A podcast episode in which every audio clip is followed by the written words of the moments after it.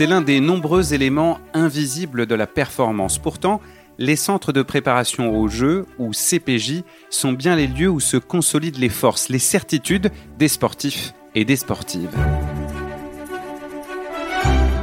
Bonjour à toutes et à tous, bienvenue dans La Belle Histoire, le podcast de Terre de Jeux 2024. Vous l'aurez compris, ce cinquième épisode est consacré à ces espaces où coulent les dernières gouttes de sueur des athlètes avant le rendez-vous de leur vie. Pourquoi ces centres de préparation sont-ils cruciaux à la performance et comment ces centres sportifs conçoivent la réception de ces corps surentraînés? Je reçois deux invités pour en discuter. Thomas Renaud, adjoint au maire d'Orléans en charge des sports, bonjour. Bonjour. La ville d'Orléans possède à elle seule sept centres de préparation aux Jeux Olympiques et Paralympiques. On y reviendra. Mon deuxième invité, c'est Maxime Duchesne, chef de projet pour Paris 2024, autour justement de ces CPJ. Bonjour. Bonjour Roland. Allez, on file sur les rives de la Loire.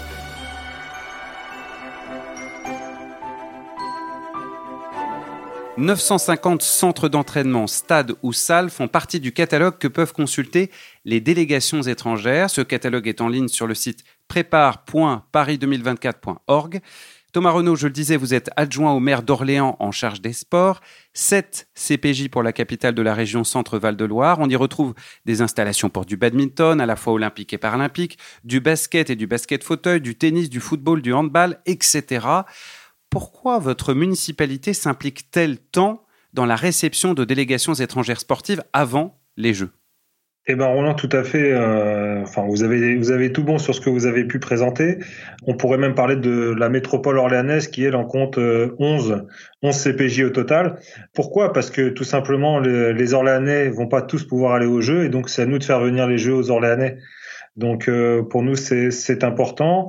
Vous l'avez dit, il y a beaucoup de concurrence. On a, je pense, un atout de taille qui est la proximité avec Paris. Je prends un exemple précis. Depuis le début de l'année, le complexe sportif des Murlins a accueilli plusieurs stages d'entraînement euh, de sportifs étrangers. Alors, neuf combattants et deux membres du stade de l'équipe nationale kosovare de judo, mais aussi un club d'escrime professionnel allemand. Et en ce moment même, jusqu'à mi-juillet, cinq escrimeuses et un membre du staff de l'équipe nationale de Chine de sabre d'âme, une équipe de niveau mondial puisqu'elle a terminé septième des Jeux l'été dernier à Tokyo. Comment est-ce que vous avez pris contact avec une équipe d'un tel standard et comment les avez-vous convaincus de venir? On a un complexe qui regroupe au Murlin le judo, l'escrime et la gym, la gymnastique euh, rythmique ou la gymnastique euh, classique. Par rapport à ce que vous disiez sur euh, sur les Chinois notamment, bah écoutez, nous on s'appuie sur la force de nos clubs. C'est-à-dire que je pense que ce sont nos premiers ambassadeurs. Euh, ce sont nos clubs et à l'intérieur notamment du, du cercle d'escrime d'Orléans, euh, on a euh, pour moi le, le, le, plus grand maître d'armes au monde qui s'appelle Christian Bauer, qui a son académie qui est à Orléans. Il aurait souhaité être avec nous pour en parler, mais les athlètes sont, sont à l'entraînement. Et euh, effectivement, on a, on a les Chinois jusqu'au mois de juillet. On a également en ce moment les Égyptiens qui sont là. Sans oublier évidemment nos Français, Manon Brunet euh, à Piti et Boladé à Piti un Géorgien, euh, Sandro Badadze, qui a fini quatrième aux, Jeux Olympiques de Tokyo. Et à côté de ça, on a notre salle de judo, effectivement, qui a accueilli euh, et qui accueillera encore euh, l'équipe kosovarde jusqu'à Paris dans le cadre des préparations olympiques et qui se plaisent chez nous. Alors à signaler d'ailleurs qu'effectivement euh, le, cercle euh, orléanais d'escrime a accueilli en novembre dernier un grand prix euh, sabre femmes et hommes. Alors pour ceux à qui ça ne parlerait pas trop, bah, c'est un peu l'équivalent d'un grand chelem de tennis. Hein. donc c'est une compétition de très haut niveau, de niveau mondial. Vous avez parlé aussi de, l'importance évidemment de, de Christian Bauer cette attractivité-là, comment est-ce que vous la travaillez? Quelle stratégie vous mettez en place, vous, au quotidien, à Orléans, pour justement bah, faire venir ces délégations? Donc, pas seulement l'escrime, mais euh, comme vous l'avez dit, le judo. On a le judo euh, parce qu'on a aussi un club euh, au niveau français de judo qui est très connu. C'est un des plus titrés, voire le plus titré de France. Quand on nous a proposé ça, on a forcément dit oui, et l'objectif, c'est de les mettre dans les meilleures conditions possibles. On essaie d'éviter la, la, surenchère euh, financière parce que pour moi, euh, les Jeux Olympiques euh, doivent être une fête du peuple. Et donc, on met à disposition nos, nos, installations aux nations qui le souhaitent. Là, on a parlé du judo, on a parlé de l'escrime, mais également, on a le deuxième tournoi français de badminton qui a eu lieu récemment et qui, qui, auquel on a vu que la délégation de Hong Kong au badminton est restée une semaine après pour préparer ses, autres tournois en Europe et qui envisage d'en faire sa base arrière pour Paris 2024. Donc pour nous, il y a beaucoup de, cohérence et on a la chance d'avoir un tissu associatif avec beaucoup de connexions. Et, pour moi, comme vous l'aviez dit, on, on, peut être noyé dans un catalogue, mais après, c'est arriver à sortir ses atouts et ses meilleurs atouts. Euh, là, en l'occurrence, euh, on a de très bons ambassadeurs. On a aussi reçu euh, la délégation indonésienne, mais qui, elle, ne s'est pas encore prononcée, qui revient au mois d'octobre pour le badminton, pour voir si elle se préparera ou non à, Orléans. Je sais qu'on est en concurrence avec Chambly, par exemple. Après, on a même des équipes de France qui sont venues visiter. Hein. Faut, faut, être très clair. Pour l'instant, on n'a rien de signé, mais tout est, voilà, tout est sur les bons rails et ça sortira, je pense, très prochainement. Pour nous, ce serait bien évidemment le Graal d'avoir des équipes de France qui se prépareraient à Orléans. Vous aviez confié à, France Bleu Orléans, c'était en août 2020, vos ambitions pour la ville d'Orléans, c'était juste après les municipales. Vous souhaitiez recevoir une étape du Tour de France, et puis ça, on prend le chemin, puisque vous avez accueilli une étape de Paris-Nice en mars dernier. Vous disiez aussi à propos des Jeux de Paris 2024 qu'ils étaient votre fil rouge. Quelle retombée espérez-vous en termes de rayonnement si jamais vous recevez des délégations étrangères comme euh, bah, l'équipe chinoise de sabre dame, mais cette fois-ci euh, juste avant les Jeux? Alors l'objectif euh, pour nous, c'est que Paris, enfin les, Jeux de Paris soient le commencement aussi de quelque chose, de tout du moins qu'on ait une continuité. Quand je parlais de fil rouge, c'est aussi parce que bah, le fil rouge de Paris 2024, c'est le sport et la culture. Là, on a prochainement, à partir de fin mai jusqu'à jusqu'à début juin, quelque chose qu'on appelle le Loire Archaud, que nous, on, accompagne, c'est-à-dire que ce sont des graffeurs qui vont venir investir une ancienne piscine et auquel on va, on va aussi mettre des, animations sportives dedans. Donc, on, mélange sport et culture. Et les cultures passent aussi par rapport à, bah, au monde culturel. Donc, c'est-à-dire là, on a les Chinois. C'est de s'enrichir aussi de tout ça pour leur faire voir notre territoire et qu'ils puissent aussi venir après euh, y séjourner, hein, tout simplement, et donc avoir des retombées indirectes. Mais il faut qu'on ait une politique qui soit cohérente. C'est-à-dire que moi, je veux pérenniser dans le temps les relations avec les, avec les nations. Vous voyez derrière moi, on a, moi, je viens du milieu du football. On a déjà fait venir le Paris Saint-Germain à deux reprises euh, l'année dernière. Bordeaux et le FC Nantes aussi en hommage à Emiliano Sala. Enfin, tout ça, c'est qu'il y a des histoires et des choses qui se, qui se racontent, mais qui, se, qui doivent se perpétuer dans le temps. Et avec les Jeux, c'est ce que je recherche, c'est qu'on ait une continuité dans le temps. Et donc, euh, Orléans devienne une ville monde, en tout cas une ville qui soit sur la carte du monde sportif. Tout à fait. Et avec, euh, bon, vous n'êtes pas sans savoir qu'on a aussi euh, une grande arena qui va sortir de terre là très prochainement. Et on a même été jusqu'à jusqu'à lever la main. Et si, si, si le COJO a besoin de nous, on répondra présent pour accueillir des épreuves olympiques. Maxime Duchesne, je rappelle, vous êtes chef de projet autour des CPJ pour Paris 2024. Plus de 950 centres hein, de préparation, on l'a dit du moins pour ceux qui sont déjà acceptés. La liste va encore s'étendre puisque vous êtes en train d'analyser les dossiers de la troisième et dernière phase de candidature. Quand vous échangez avec les collectivités, Maxime, c'est ce rayonnement international qu'elles recherchent prioritairement? Alors, comme l'a dit Thomas Renaud, c'est euh, en partie ce rayonnement international et c'est aussi la recherche d'un équilibre entre le sport euh, loisir, le sport au quotidien que peuvent euh, pratiquer les, les populations et le sport de haut niveau. Et ça se ressent dans ce qu'a dit Thomas Renaud, c'est-à-dire que les centres de préparation au jeu et les, stages qui peuvent être accueillis doivent également servir au-delà du rayonnement international, du fait de placer euh, une ville, une collectivité sur la carte euh, du monde sportif, profiter et permettre euh, aux sportifs du quotidien de toucher du doigt ce haut niveau. Et dans ce cadre, on sait que de nombreux stages CPJ se compléteront par des rencontres au niveau associatif avec des membres des clubs locaux, avec euh, des écoles, avec euh, des visites aussi euh, touristiques au-delà du, centre et de, l'équipement sportif pour élargir l'horizon de ces athlètes qui vont venir s'entraîner dans, dans les collectivités. Donc au-delà du rayonnement, c'est aussi la recherche, je pense, d'un équilibre dans une politique sportive. Et moi, si je peux compléter ce que Maxime vient de dire sur le sport pour tous et donc l'accessibilité à tous, moi, je veux que les sportifs de haut niveau et qui vont faire les Jeux Olympiques, qui vont être mis en lumière pendant 15 jours, soient accessibles. Tout du moins, tous ceux qui vont être à Orléans, je veux qu'ils soient accessibles par un maximum euh, de nos concitoyens. Et pour ce faire, euh, on, a, on est en train de travailler euh, la chose, c'est qu'on fera une mini cérémonie d'ouverture dans notre centre ancien avec toutes les nations qui seront présentes lors de leur camp de base juste avant de rentrer au village olympique. Thomas Renaud, on a parlé des Jeux olympiques, donc des sportifs de haut niveau qui vont s'illustrer pendant les Jeux olympiques. On va aussi dire un mot des Jeux paralympiques. Je crois que va être très bientôt livré dans votre ville le centre Orléans Métropole, aussi appelé Comet, qui est un espace à la fois business mais aussi sportif, avec une salle notamment de 10 000 places. Hein, je parle sous votre contrôle. Cette salle doit permettre euh, d'accueillir les entraînements, notamment de basket fauteuil et de badminton paralympique. Est-ce que des délégations vous ont déjà approché pour venir tester ces installations, euh, peut-être durant la deuxième moitié 2022 ou je, je crois plus vraisemblablement en 2023 sur le paralympique, on a déjà bah, nos athlètes qu'on accompagne euh, au quotidien. On a Rémi Boulet notamment qui a été médaillé de bronze, euh, qui fait partie de, des athlètes orléanais. On n'a pas été approché directement pour les Jeux paralympiques. Alors, est-ce que c'est parce que c'est trop tôt? Je ne sais pas. On a aussi beaucoup de manifestations à, bah, voilà, par rapport au sport handicap, mais nous, on, on souhaite que tout le monde soit traité de la même enseigne. Là, on va avoir une belle épreuve qui va se dérouler sur notre territoire. On va avoir les championnats de France de basket fauteuil qui ont lieu euh, à la fin du mois sur deux sites. Alors euh, deux sites, un qui est CPJ l'autre qui ne l'est pas. Et donc on va voir un petit peu ce que ça donne et qu'est-ce qu'on peut arriver à mettre en avant sur ça. Est-ce que c'est trop tôt pour les délégations paralympiques pour rechercher tout de suite euh, des stages ou des ou des camps de base Je ne sais pas.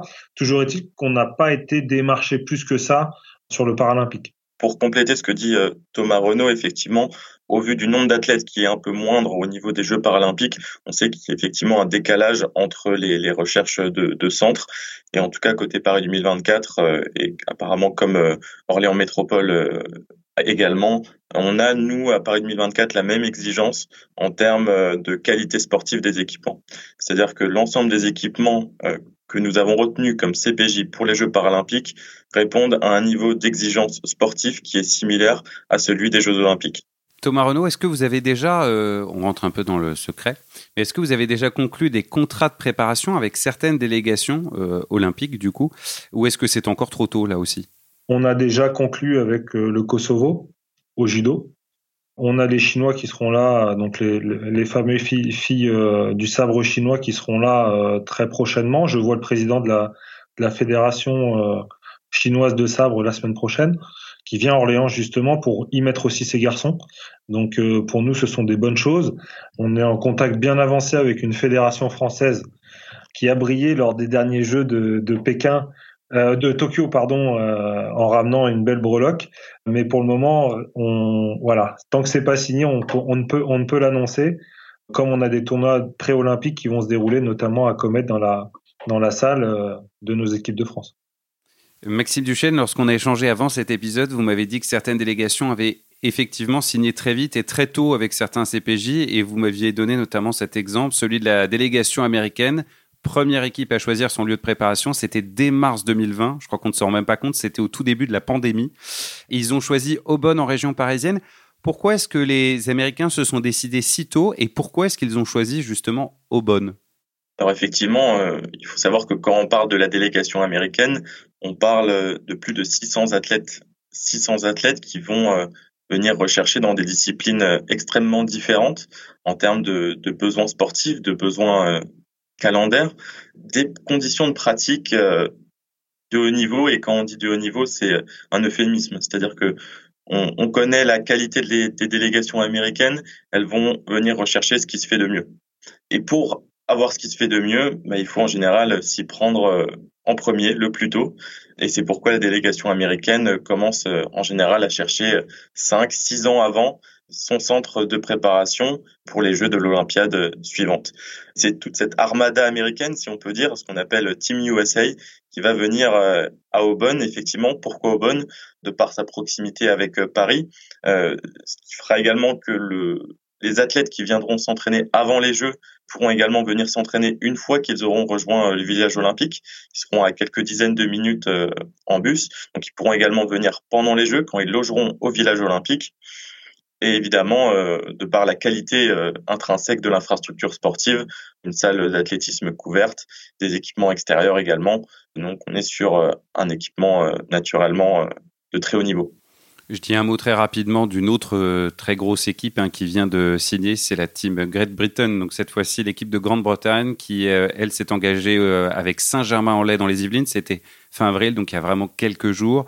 Là aussi, c'est une énorme équipe. Et là aussi, bah, c'est la qualité des installations et la proximité avec Paris qui semble avoir fait la différence. pour être très précis et pour rendre à pour rendre à Reims euh, également la ville de Reims euh, ce qui lui appartient. Donc euh, la team GB se préparera à Saint-Germain-en-Laye pour l'athlétisme, le football, le hockey, le rugby à 7 et l'haltérophilie, mais également à Reims au complexe Renétis et au nouveau complexe aqualédique qui vient de sortir de terre. Donc pour la natation, la boxe et la gymnastique. Donc on sera sur un, un CPJ divisé entre Saint-Germain-en-Laye et Reims. Bon, champagne. Les deux les deux espaces sont très agréables. Concrètement, euh, Maxime, il faut tout de même préciser que sur les, les 1000 CPJ à peu près hein, que vous devriez avoir rassemblés début 2023, hein, c'est pour euh, le moment où toutes ces phases euh, successives de candidature seront terminées, 20% environ de ces CPJ accueilleront finalement une délégation il faut ajouter aussi que Paris 2024 n'a pas pour mission d'assurer la promotion des CPJ auprès des fédérations sportives étrangères. C'est donc, on l'a compris avec le témoignage de Thomas Renaud, aux collectivités et aux clubs, aux infrastructures sportives de faire ce lobbying. Est-ce que euh, vous avez vent justement du coup d'une compétition, euh, un peu comme quand on veut accueillir les matchs d'un Euro de foot ou, euh, ou bien justement une étape du Tour de France? Alors une compétition, nous on la suit de loin, si on peut dire, parce qu'effectivement, euh, on estime à tout au plus 20% de, de, ces 1000 centres qui accueilleront in fine une délégation. Il faut savoir que cette, cette sélection des centres de préparation au jeu, elle s'est faite sur la qualité des équipements. C'est-à-dire qu'on n'a pas défini de quota a priori sur euh, un nombre de centres qu'on devait sélectionner. Et tout simplement, ça permet également d'apprécier euh, bah, la très grande qualité des infrastructures sportives que l'on a sur le territoire. J'allais dire, quelle que soit la discipline, évidemment avec quelques disparités. On a un seul CPJ pour l'instant euh, en para-haltérophilie et on monte à plus de 150 pour le handball, un peu moins de 150 pour le judo. Donc effectivement, euh, il y a aussi euh, des différences dans cette compétition selon les disciplines. Évidemment, accueillir une délégation en judo sera plus compliqué qu'accueillir une délégation dans des disciplines plus confidentielles ou du moins dans, dans lesquelles nous avons un peu moins d'infrastructures de, de très grande qualité. Donc cette compétition, on en a évidemment conscience. Nous, évidemment, on a un, un, devoir de neutralité vis-à-vis des collectivités. Donc on, on, accompagne les collectivités dans, dans notre rôle, qui est celui de valoriser à travers le, catalogue en ligne des centres de préparation au jeu, qui donne euh, une visibilité euh, assez incroyable. C'est plusieurs centaines euh, de connexions toutes les semaines. Alors évidemment, ce ne sont pas que des entraîneurs nationaux, on a également du public qui peut consulter ce catalogue. Mais en tout cas, ça démontre l'intérêt du sujet à travers le monde sportif international de manière générale. Thomas Renaud, est-ce qu'il y a un exemple de petite bagarre avec une autre collectivité? Vous nous avez parlé de Chambly un petit peu plus tôt dans l'émission. Est-ce que là, ça, comme on dit en cycliste, ça frotte pour gagner sa place? Oui, tout à fait. On, on, on de certaines choses. Après, c'est, je dirais que c'est de bonne guerre. Maintenant, euh, comme je vous l'ai dit, nous on n'ira pas dans la surenchère parce que c'est pas dans notre ADN et ce serait, euh, enfin pour moi un peu un peu déplacé. Après, chacun joue sa carte. Euh, Peut-être qu'eux jouent, jouent leur vatou sur la délégation indonésienne, donc euh, de, de, badminton. Et pour autant, on a, on doit avoir de belles infrastructures et, et de belles choses parce que la visite qu'on a fait euh, nécessite une contre-visite avec un staff un peu plus élargi au mois d'octobre, aussi bien euh, une contre-visite à Chambly qu'à Orléans. Nous, on a mis en avant bah, déjà les infrastructures sportives, les infrastructures hôtelières dont ils recherchaient et pour répondre au plus près de leur cahier des charges et euh, sur aussi tout ce qui est culturel. Quand ils sont venus, donc c'était un 26 décembre. Pour la petite anecdote, ils nous avaient demandé si on pouvait les recevoir le 25.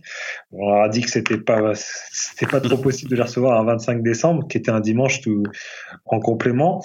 Mais euh, le 26, on les a bien reçus.